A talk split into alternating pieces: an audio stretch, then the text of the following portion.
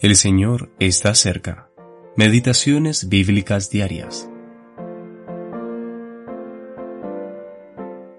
Clamaron los hijos de Israel a Jehová, y Jehová les levantó un libertador, a Ahod, hijo de Gera, benjamita, el cual era zurdo. Y Ahod se había hecho un puñal de dos filos, de un codo de largo, y se lo ciñó debajo de sus vestidos a su lado derecho. Y él dijo, Rey, una palabra secreta tengo que decirte. Tengo palabra de Dios para ti.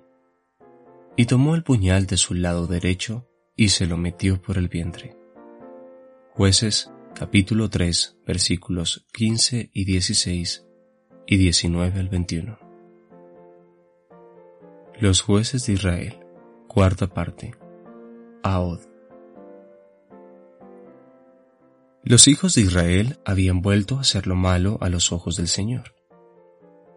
En esta ocasión, Él fortaleció en contra de ellos a Eglón, rey de Moab, un hombre muy gordo, y junto a él a los amonitas y amalecitas. Israel sirvió a Eglón por dieciocho años. El pueblo de Israel le había encomendado a Od la tarea de llevar un tributo a Eglón, pero Dios iba a utilizarlo para libertar a su pueblo de su servidumbre a Moab. Ahod era de la tribu de Benjamín, nombre que significa hijo de la mano derecha.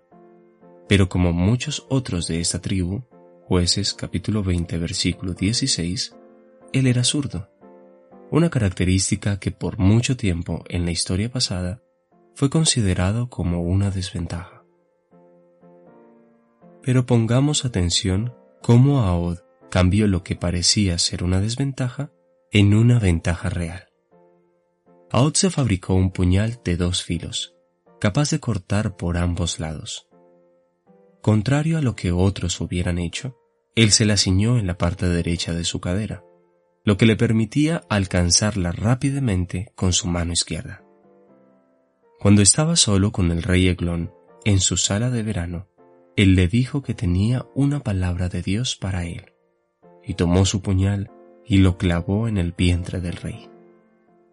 Cerrando tras sí la puerta de aquella sala, escapó y llamó a los israelitas a que lo siguieran y así derrotaron completamente a los moabitas.